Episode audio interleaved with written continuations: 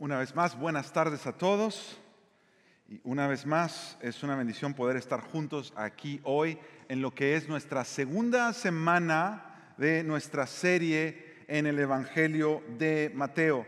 Esta serie que hemos llamado El Rey y su Reino, una serie que por la gracia del Señor esperamos eh, estar por el próximo año y parte del próximo año.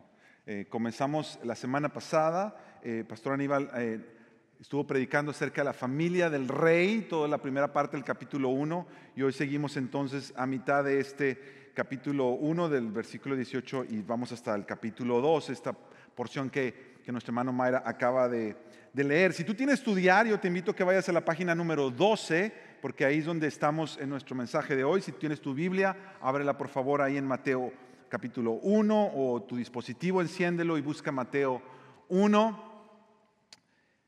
En esta semana 2 vamos a estar viendo el nacimiento de Jesús. Así que feliz Navidad. Bueno, es que este es el pasaje que regularmente predicamos en Navidad, porque Navidad, acuérdate que significa el nacimiento de Jesús, la venida del Salvador al mundo. Entonces yo creo que nunca había escuchado un mensaje de Navidad en mayo, acá en Chicago. Nada más nos falta que regrese el frío que se nos está yendo, pero todo el mundo dice que no. Ya estamos listos para el calorcito del verano, que esta semana creo que ya llega entre nosotros. Una recomendación, si hoy tienes un regalito para, para, mamá en casa, no le vayas a decir, ah, bueno, pues como el pastor dijo feliz Navidad, este vale por hoy, el Día de las Madres y por Navidad. No hagas eso, por favor, porque eh, no se vale, no se vale. Ah, hoy vamos a ver este pasaje, los eventos que rodean el nacimiento de nuestro Señor y Salvador Jesús. Y cómo desde que Jesús está naciendo, cómo desde ya su llegada a este mundo, Él ya viene revelándose como un rey hacia, hacia los que lo están eh, recibiendo. Aparte de Jesús como el, el, personaje central de este pasaje que nos toca hoy predicar, en, encontramos otros tres personajes que van a ser claves para nosotros estudiar la palabra eh, en esta tarde. Y estos otros tres personajes, número uno, José, esposo de María, eh, papá terrenal de Jesús, porque en ninguna manera él contribuyó para su nacimiento, como lo vamos a ver en un momento más. Eh, número dos, María, el instrumento que Dios usó como su madre para traerlo a este mundo. Y número tres, vamos a ver este grupo de los sabios, este grupo de hombres que buscaban eh, entender más los misterios de la naturaleza y encontraron que había una profecía de este rey que vendría a pastorear y a gobernar a su pueblo. Entonces mi tarea hoy, iglesia, es, es llevarte a estudiar este pasaje desde el ángulo de cada personaje. Vamos a parar de, desde el ángulo donde cada uno de ellos está recibiendo al Salvador y cómo el nacimiento de este Jesús Rey está impactando sus vidas de manera distinta. Y entonces mi deseo es llevarte a reflexionar en cómo la venida de este Jesús Rey, el Salvador, impacta tu vida, impacta mi vida hoy. Y yo quisiera para eso estudiar este pasaje bajo estas tres secciones. Y las secciones son José y el Hijo inesperado, María y el Dios encarnado, y los sabios y el Rey adorado. Vamos a la, primera sección, José y el Hijo inesperado. Nuestro pasaje hoy comienza con las siguientes palabras. El nacimiento de Jesucristo, su venida a esta tierra, fue como sigue, dos puntos. Estando su madre María comprometida para casarse con José. Ya desde esta primera línea nos está presentando a dos de estas personas con las cuales vamos a estar hoy uh, haciendo un énfasis en cómo ellos reciben al Mesías, María su madre, José su padre, y nos dice que María estaba comprometida para casarse con José. Ellos todavía no están casados, están en un compromiso formal. En la cultura judía, cuando tú hacías este tipo de compromiso, ya te veían como si estuvieras casado, es decir, ya el, el resto del pueblo sabía que este compromiso no era, era más que lo que nosotros entendemos de ir a pedir la mano de los padres, era un compromiso mayor. La diferencia es que todavía no vivían juntos, todavía no habían consumado el matrimonio, pero ya los demás sabían que eran marido y mujer. Se les conocía como marido y mujer, aunque todavía no se habían, no habían casado. Yo no sé si tú estás planeando una boda en estas fechas o en este año, o si conoces a alguien que está planeando bodas. Pero cuando alguien está planeando una boda, hay un montón de preparativos. Hay un montón de planes que hay que hacer, hay un montón de sueños. Una boda toma tiempo. Y estamos hablando de bodas que conocemos hoy en nuestros tiempos. Estas bodas eran todavía más grandes, más elaboradas, más gente se volvía parte de esta, de esta ceremonia. Toma en cuenta eso porque vas a usar importante. Que tanto tiempo tú tienes que hacer tus planes para que esta boda se lleve a cabo y salga como tú has esperado que salga. Sigue el versículo diciendo, estaba comprometida para casarse con José. Ahora, antes, antes, esa palabra es clave, antes de que se llevara a cabo el matrimonio, se halló que había concebido por obra del Espíritu Santo. Ahora, antes de que llegara ese momento soñado para José, ese momento soñado para María, se dan cuenta que la novia está embarazada. Imagínate, nosotros otros de los evangelios nos cuentan cómo el ángel de Dios viene a anunciar a María lo que ella está por experimentar, pero para este punto José no sabe nada. Imagínate un poquito en los zapatos de José. ¿Cómo tú crees que él se sentiría después de haber hecho todos esos planes, después de haber hecho todos estos sueños y de pronto su prometida le dice que está esperando. Y esta es una situación única en la historia porque esto es lo que nosotros conocemos como el nacimiento virginal, es la única ocasión en la historia de la humanidad donde una mujer ha quedado embarazada sin llegarse a un hombre por obra del Espíritu Santo. Obviamente esto está fuera completamente del entendimiento de José, como estaría completamente fuera del entendimiento de todos nosotros si fuéramos amigos o familiares de María. Lo que nosotros pensaríamos seguramente es, ¿qué hiciste? Deciste, fuiste fiel a tu prometido. ¿Cómo te atreves a hacer esto? ¿Qué van a decir ahora de ti? ¿Qué van a decir de la familia? ¿Qué van a decir del muchacho? ¿Qué van a decir de su familia? ¿Dónde están los planes para la boda? ¿Cómo van a quedar todos esos planes ahora? ¿Qué va a suceder? Versículo 19, seguimos leyendo la historia. Entonces, José, su marido, siendo un hombre justo y no queriendo denunciarla públicamente, quiso abandonarla en secreto. Ahora tú tienes que preguntar, ¿por qué abandonarla en secreto es mejor que denunciar lo que ha hecho? Porque recuerda, en esta cultura la gente ya los ve como pareja. Y en esta cultura, si el hombre descubre, recuerda que la mujer en esa cultura estaba considerado como ciudadano casi casi segunda categoría, era lo que el hombre hacía y decía, y cuando el hombre había reconocido, había encontrado a la mujer en adulterio, él tenía que sacar eso y denunciarla públicamente. Ahora, ¿cómo va a quedar ella si él hace esta denuncia pública? La Biblia nos dice que él era un hombre noble y era un hombre justo. José quería hacer lo correcto.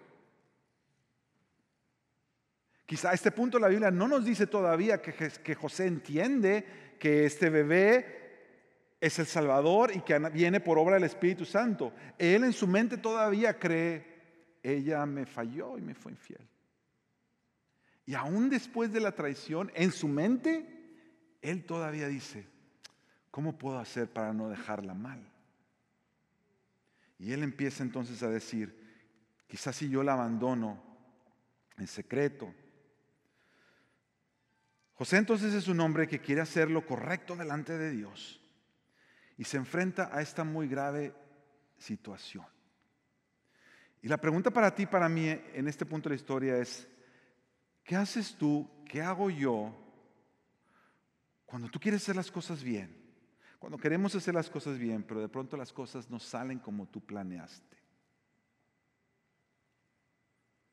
¿Qué haces? a quien culpas.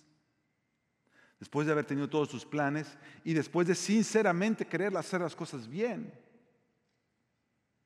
De pronto las cosas no salen como tú las habías proyectado y como tú habías esforzado tanto para que salieran. ¿Qué haces? ¿Qué hacemos? Y aún una pregunta más allá. ¿Qué haces cuando el que está detrás de los cambios de planes es Dios mismo? ¿Qué hace uno? ¿Cómo respondemos a eso? La realidad de la historia hasta este punto, mis hermanos, es que José y María de pronto ahora se encuentran esperando un hijo, un hijo inesperado para ellos, anunciado quizás ya para María, como lo vemos en los otros evangelios, pero completamente inesperado para José. Un hijo que no habían planeado. Y la venida de este niño, ellos todavía no alcanzan a comprender cómo la venida de este niño va a sacudirlo todo, comenzando por sus propias vidas. Jesús todavía no nace y ya está sacudiendo.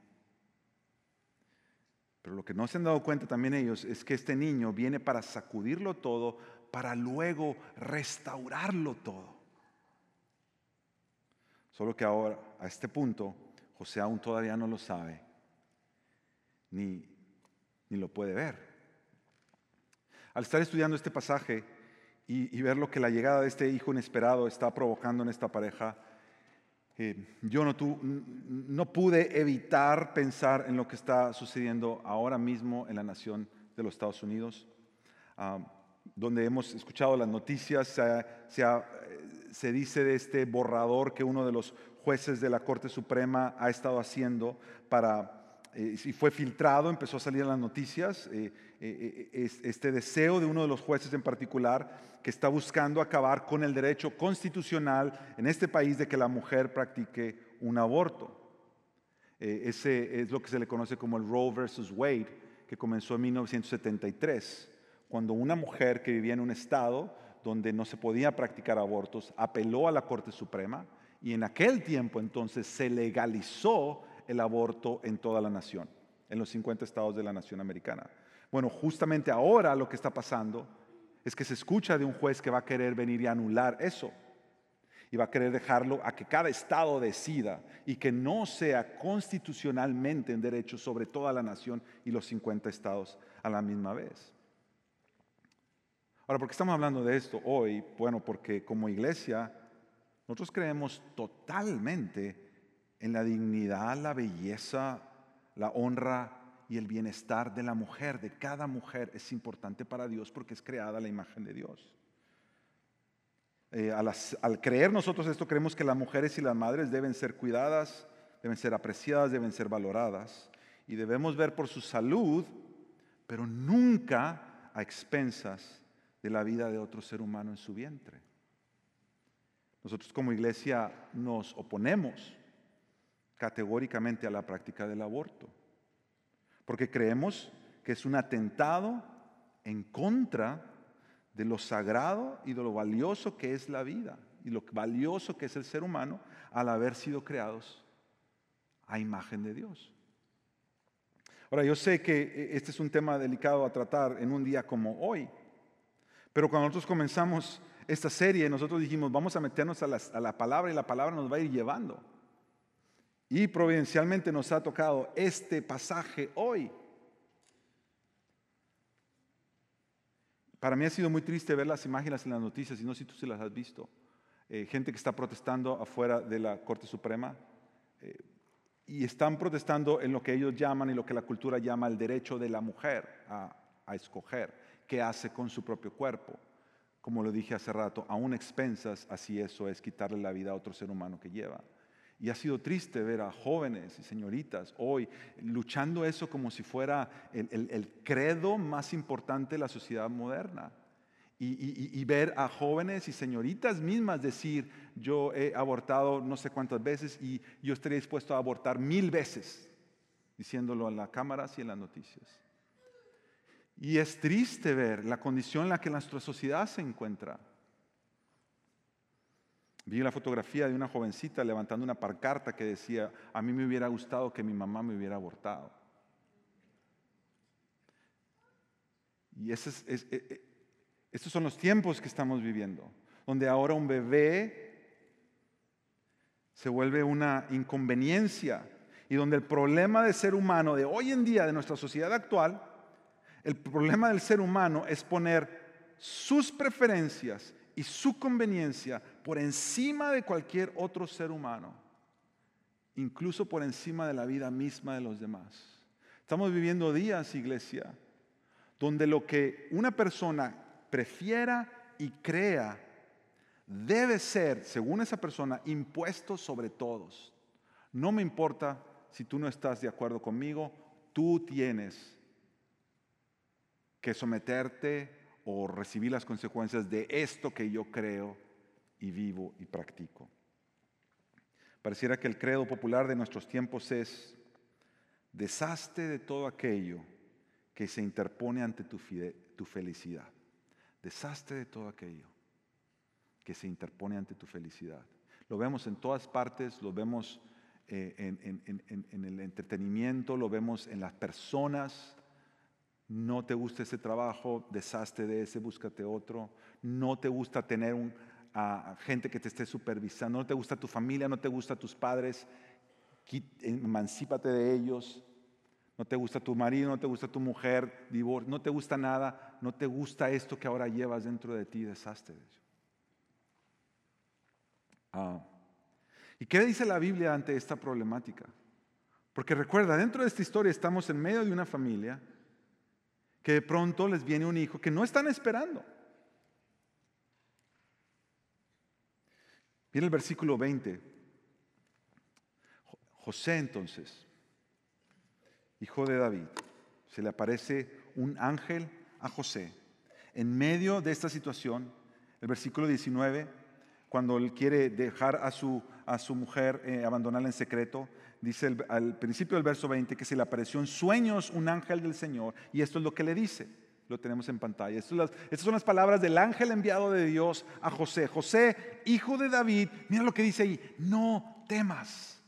No temas recibir a María tu mujer, porque el niño que se ha engendrado en ella es del Espíritu Santo. José, esto es una obra que tú no entiendes, pero Dios está aquí en medio de esto. Tú no entiendes por qué tus planes están cambiando, pero Dios es quien está orquestando todo esto que está pasando. No temas, José. No temas.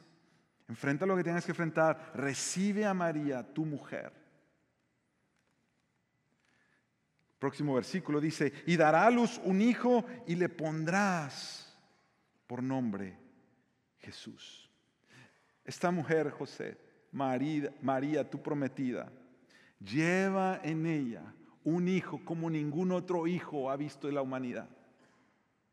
Y cuando este hijo que tú no esperabas nazca, le pondrás por nombre Jesús, porque, escucha esto iglesia, Él salvará a su pueblo de sus pecados. El nombre de Jesús literalmente significa el Señor es salvación. Jesús significa que Él viene a salvar. Cuando nosotros clamamos a su nombre, cuando tú clamas al nombre de Jesús, lo que está diciendo es Jesús, Señor, ven, sálvame. Tú eres el único que puede salvarme. Y el ángel le dice a José, este hijo viene a salvar. En otras palabras, este hijo inesperado es en realidad el Salvador anhelado. Entonces Jesús viene a salvar y viene a salvar a los que dudan y no saben qué hacer Jesús viene a salvar a aquellos que, tenían planes y de pronto se les desmoronan. Jesús viene a salvar a aquellos que no entienden por qué suceden las cosas, por qué está pasando esto en mi vida, Señor. No entiendo, ¿qué voy a hacer? No sé qué decidir. Jesús viene a salvar a aquellos que dudan, aquellos que no comprenden. Jesús viene a salvar a aquellos que no pueden ver el que cambió los planes es Dios. Jesús viene a salvarte a ti. Aún en la situación que quizá tú estás pasando hoy, que no entiendes por qué está pasando, pero que quizás tú tienes que considerar qué tal si Dios mismo es quien está trayendo esta situación. Y yo no lo entiendo o no lo puedo ver. Jesús viene a salvar a los que no están seguros. Jesús viene a salvar. Mira, Jesús viene a salvar aún aquellos que han fallado, aún aquellas que han fallado. Jesús viene a salvar a hombres y mujeres que pusieron su conveniencia, conveniencia antes que los demás. Jesús viene a salvar a los que sí se fueron, a los que no se quedaron como José, a los que sí huyeron y dijeron, yo no puedo con esto. Jesús viene a salvarlos. Jesús viene a salvar a los que sí abandonaron, a los que sí dejaron todo atrás porque sintieron que no podían con eso. Por eso este hijo debe de nacer, porque este hijo viene a salvar. Este hijo viene a salvar aún aquellos o aquellas que experimentaron ya lo que es decirle no a una vida que llevaban. Y yo con todo el amor y respeto de mi corazón delante de Dios, quiero decirte a ti que si en algún momento esa fue la experiencia de tu vida y tú no has experimentado a este hijo que vino, Jesús, a salvar, tú puedes encontrar en Jesús este Salvador que está dispuesto a salvar de todos tus pecados y restaurar tu vida. Jesús viene a salvar a quienes se sienten insalvables o a quienes se sienten imperdonables. Este es el rey que viene a salvar. Y es tan importante su venida que aún la primer familia que le está tocando está pasando por esta conmoción. ¿Tú te das cuenta? que la, la, tierra está metida en tanta oscuridad, que la primer familia en la cual Jesús está entrando está causando esta conmoción. El ángel se le aparece entonces a José y le dice, no temas, porque Jesús viene a decirle a todos los que no saben qué hacer, los que dudan y no saben qué camino tomar, a los que se les desbarataron sus planes, Jesús viene a decirte, no temas, no temas, yo he venido a traer salvación. Entonces esto nos lleva a la sección 2, donde ahora queremos ver cómo María está enfrentando todo esto. María y el Dios encarnado, porque entonces este, este ser que ella lleva en su vientre, que es Dios mismo, mira lo que dice el versículo 22, cuando este ángel se le aparece a José y él explica que el niño que lleva María es he sido engendrado por el Espíritu Santo y que ella va a dar a luz un hijo y que le va a poner por nombre Jesús. Se lo vuelve a repetir y le dice, Él salvará a su pueblo de sus pecados. Y esto sucedió para que se cumpliera lo que el Señor había hablado por medio del profeta, diciendo, es una promesa que Dios había hecho a la humanidad. Y esto es lo que el profeta había dicho. He aquí, la Virgen concebirá y dará a luz un hijo. He aquí, la Virgen concebirá y dará a luz un hijo. Vamos a quedarnos ahí en esta parte, ahorita seguimos leyendo el verso. Porque para Dios cumplir su plan de salvación a la humanidad, para traer a este Salvador, a este Jesús, Dios necesita realizar un milagro asombroso.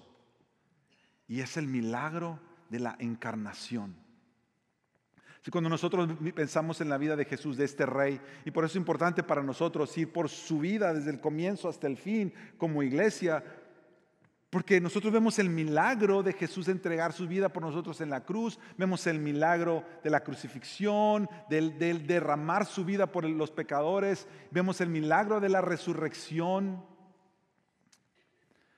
Pero muchas veces nos esperamos solamente una vez al año para recordar este milagro, el milagro de la encarnación. Dios, Dios, un ser, Dios, un ser infinito, metiéndose adentro de un ser humano. Piensa por un momento esa asombrosa realidad. Piensa por un momento esa asombrosa verdad. Nos deja sin palabras. Mira, te lo voy a poner de esta manera. Tú te molestarías mucho si te bajaran del puesto que tienes. Porque todos buscamos promoción, todos queremos que nos suban el puesto y que nos suban, y todos queremos seguir adelante. Y no hay nada de malo en eso, de seguir eh, sobresaliendo y siendo mejores en nuestro trabajo, en nuestros desempeños, nuestras labores. Todo el mundo buscamos una promoción. Nadie busca una democión. ¿Tú sabías que democión es, es el antónimo de, promoción? Yo ni me sabía la palabra. Yo tuve que buscar al diccionario para decir, ¿cómo se dice lo contrario de promoción? ¿Sabes por qué no lo usamos? De emoción. Porque a nadie nos gusta. A nadie nos gusta la democión. A nadie te no te gustaría a ti que tú tienes un trabajo que has luchado tanto y de pronto te diga, mira, te vamos a bajar de puesto. Vas a hacer ahora lo que hacías antes. A nadie le gusta eso. Es más, aunque te digan, aunque te dijeran, te vamos a pagar lo mismo, pero te vamos a bajar tu título, ahora vas a hacer menos. Nadie le gustaría eso. ¿Sabes por qué? Porque nuestro corazón no le gusta humillarse. Tan sencillo como eso. No me gusta que los demás sientan que son más que yo. Yo tengo que probarle a los demás que yo también puedo, que yo también sé, yo también sepo, como decía alguien. Tengo que, tengo que probarle a los demás. ¿Tú te das cuenta que la encarnación es la democión de todas las demociones en el universo? Eso es lo que Jesús estuvo dispuesto a hacer por ti, por mí. Imagínate la tremenda, Jesús no bajó un rango, Jesús bajó infinito número de rangos de ser el Dios.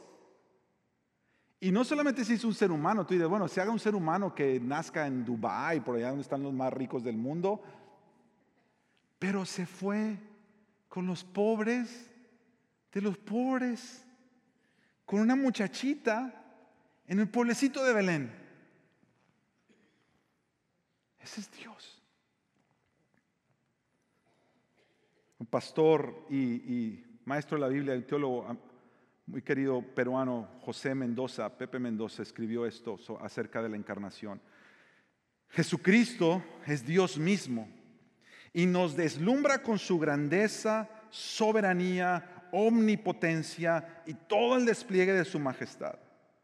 Las palabras usadas por los autores bíblicos nos muestran cómo ellos, inspirados por el Espíritu Santo, necesitaron de frases sublimes tales como Jesús es la imagen del Dios invisible, el primogénito de toda la creación, o Él es el resplandor de la gloria de Dios, la expresión exacta de su naturaleza. Sin embargo, estas declaraciones trascendentes sobre Jesucristo no dejan a nuestro Señor en un tercer cielo habitado por serafines desde el cual es gobierna hasta el más mínimo detalle del universo. No, no. La declaración, escucha iglesia, la declaración más explosiva, revolucionaria y la afirmación más grandiosa de todas es que ese Dios se encarnó como uno de nosotros. Sí, Él se hizo uno de nosotros. Ese es Jesús.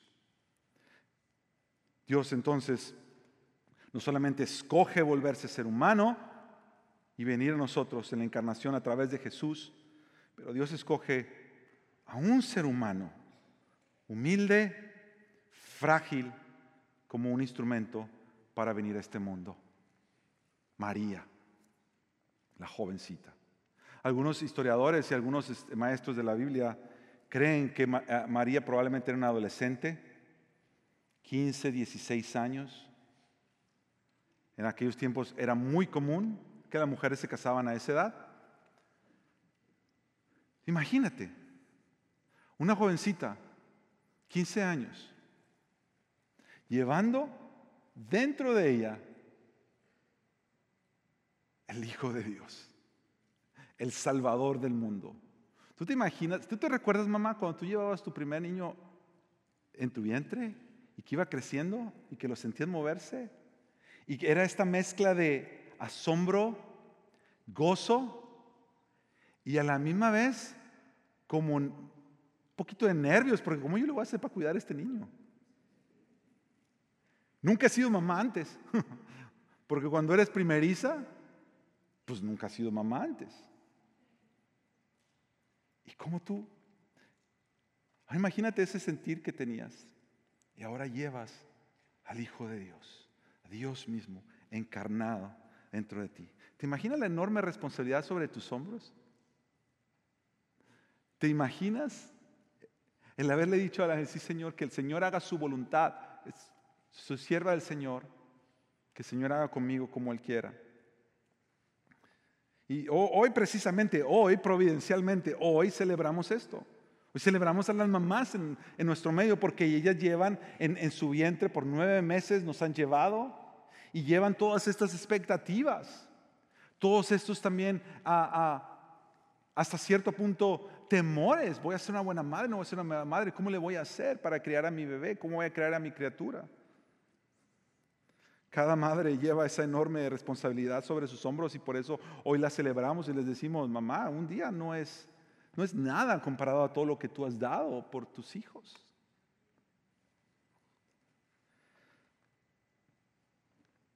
Y, y también es triste decirlo, pero hay madres y también hay padres aquí hoy que hoy se sienten que no pueden con esa carga.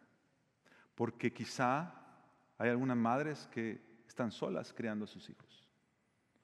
O hay padres también así. Yo conozco a un par de padres aquí que están criando solos a sus hijos.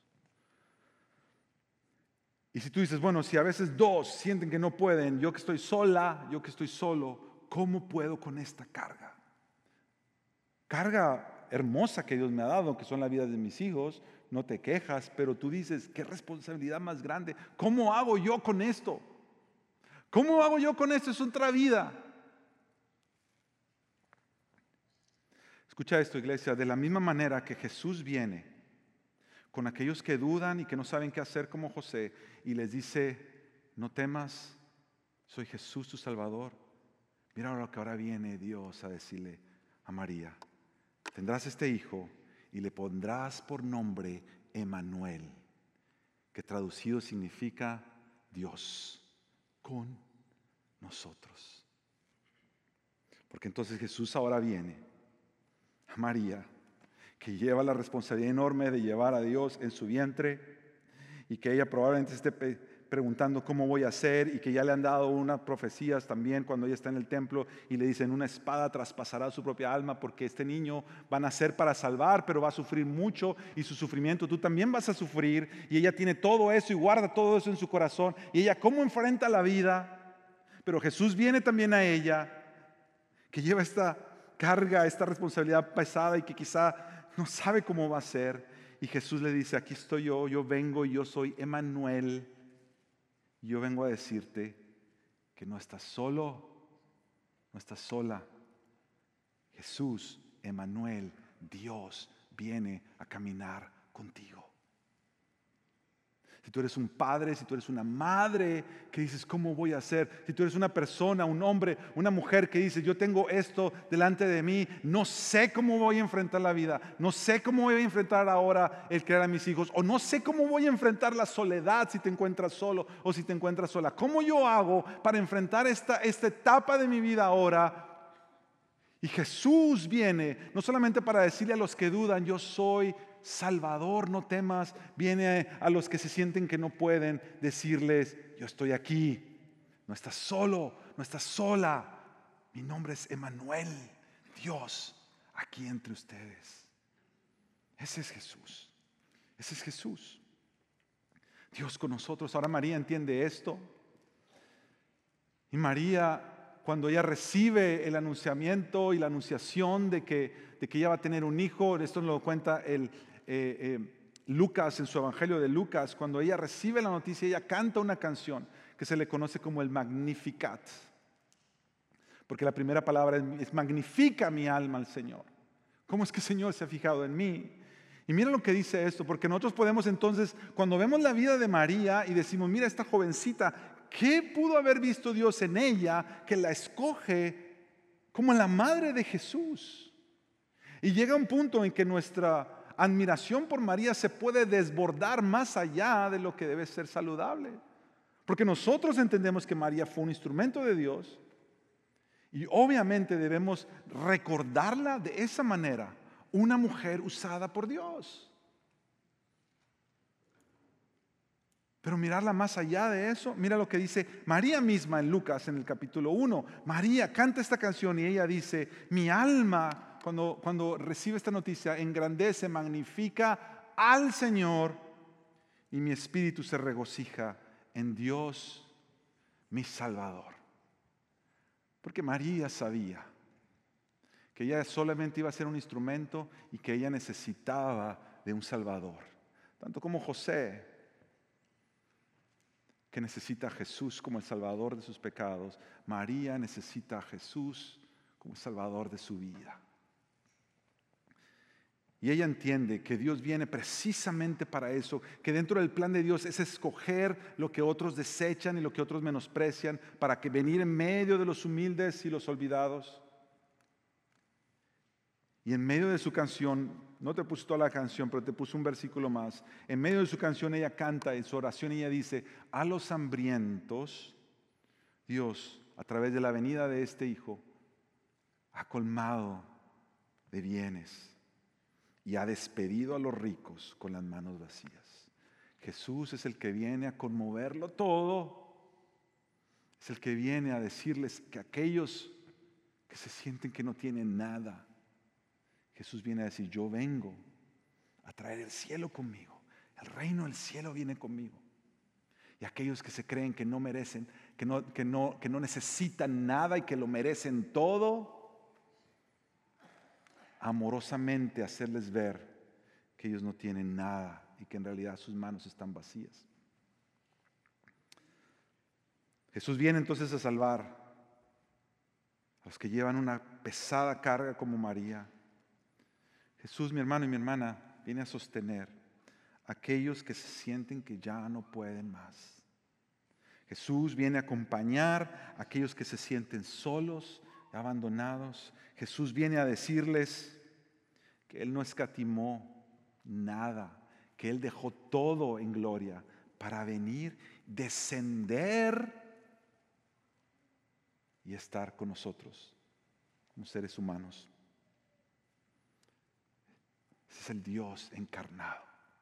Este es Jesús, el Rey, que viene a buscarnos. Y esto nos lleva entonces a la última sección de hoy. Los sabios y este Rey adorado. Mira lo que dice el comienzo del, capítulo 2. Después entonces ya de nacer Jesús en Belén de Judea, en tiempos del rey Herodes, unos sabios del oriente llegaron a Jerusalén preguntando. Es lo que preguntan, versículo 2. ¿Dónde está el rey de los judíos que ha nacido, porque vimos su estrella en el oriente y lo hemos venido a adorar. Estos hombres sabios que tradicionalmente nosotros decimos que son tres, pero la Biblia nunca nos dice que sean tres. No sabemos si eran tres. Asumimos que son tres porque traen los tres regalos del oro, incienso y la mirra. La Biblia les llama plural sabios, así que pudieron ser de, de dos a cincuenta, yo no sé. No sabemos cuánto fue. Tradicionalmente decimos que son tres y en todas las tarjetas navideñas salen tres, porque yo creo que sí, no cabrían 50.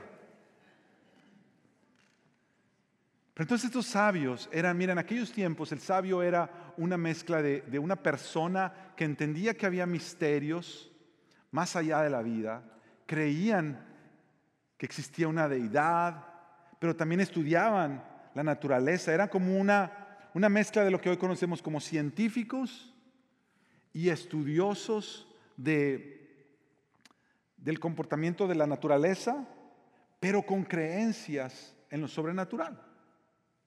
Hoy en día, en nuestro mundo moderno, todos están separados. Unos dicen que para ser científicos no debes de creer en un, en un, diseñador del mundo, que es producto de la evolución, y los que creen en el diseño del mundo dicen que la ciencia no comparte con Dios, cuando es una mentira, porque nosotros, tú sabes que la mayoría, muchos de los científicos que han traído grandes descubrimientos a la humanidad han sido creyentes.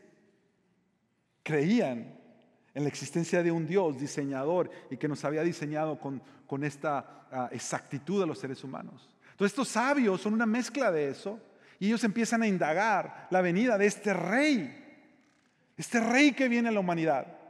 Y encuentran que hay una profecía y que una estrella marcaría su nacimiento y ellos empiezan a indagar, vienen y preguntan y vienen a buscar adorarlo. Buscan adorarlo.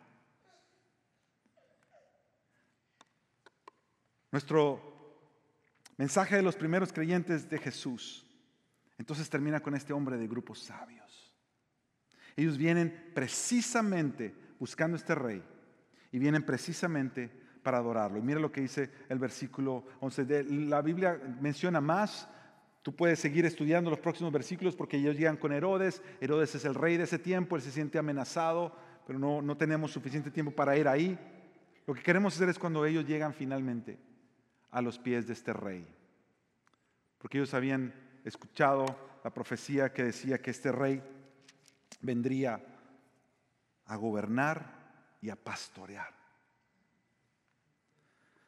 Y en el versículo 11, entrando en la casa, vieron al niño con su madre María y postrándose, lo adoraron.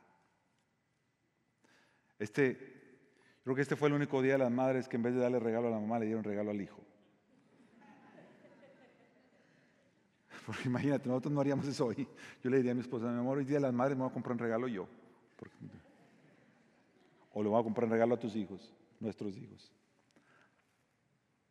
Pero en esta ocasión la meritaba, porque esta ocasión, aunque una vez más María fue un instrumento usado por Dios, ellos no vienen a verla a ella, ellos no vienen a adorarla a ella ellos vienen a adorar a este rey que ha venido, este Dios encarnado, este Hijo inesperado, a este rey que viene a gobernar la tierra y a pastorearla. Entonces Jesús viene también hoy a salvar. No solamente a los que han dudado y no saben qué hacer con su vida, Jesús viene a salvar no solamente a aquellos que tienen esta carga que, que cómo le hago para seguir por la vida, pero Jesús viene también a salvar a aquellos que lo han estado buscando quizá toda su vida. Aquellos que han dicho, debe de haber algo más en la vida. Debe de haber algo más. Y han indagado y han preguntado y han dicho, ¿cuál es el sentido de vivir? Y esos hombres sabios llegan a Jesús y se postran y lo adoran, porque Jesús viene a salvar a los que han estado buscándolo como los sabios. Jesús viene a salvar a los que han ido por la vida, probando de todo en la vida, en un afán de encontrar la paz. Jesús viene a salvar a los que saben que debe existir alguien, alguien mayor que tenga un plan. Jesús viene a salvar a los que saben y los que llegan a entender que solamente rendidos a los pies de este rey es donde uno puede finalmente ser completo. Spurgeon, este predicador ah, británico, dijo en sus escritos en el comentario a Mateo, aquellos que buscan a Jesús lo verán y aquellos que verdaderamente lo vean, lo adorarán. Y aquellos que lo adoran, se consagrarán totalmente a Él. Y la pregunta para nosotros hoy, mis hermanos, es, ¿has venido tú a Jesús? ¿Has venido a adorarle? ¿Has entendido que Él es el Salvador? Que vino a salvarte aun cuando tú ni siquiera sabes, cuando dudas y tienes temor. Y Él viene a decirte, no temas, aquí estoy. Has reconocido que Jesús ha venido a nosotros, aun cuando nosotros no sabemos cómo vamos a hacer con esta responsabilidad que ahora tenemos. Y Él viene a decirnos, yo estoy contigo, yo soy Emanuel. Viene a revelarse a aquellos que buscaron en forma de un pequeño niño, haciendo de una virgen pero viniendo a transformar al mundo, comenzando por tu corazón y mi corazón.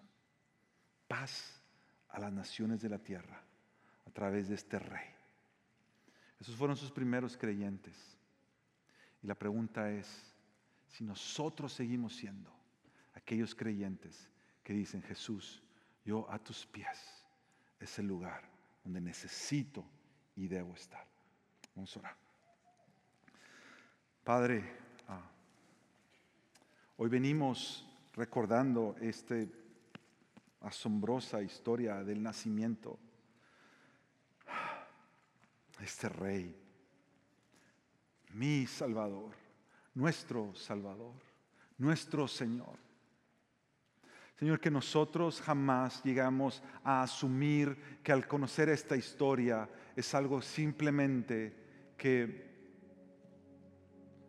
que recordamos como con un suspiro lindo, pero que vuelva a ser la historia que conmociona las áreas de mi corazón que deben seguir siendo sacudidas por el nacimiento de este Hijo inesperado, el nacimiento de este Dios encarnado, el nacimiento de este Rey digno de ser adorado. Jesús, encuéntranos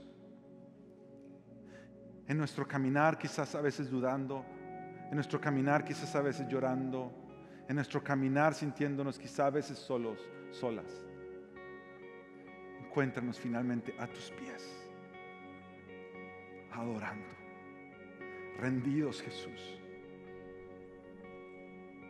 Ahí queremos estar, ahí necesitamos estar, ahí debemos estar, para tu gloria Jesús.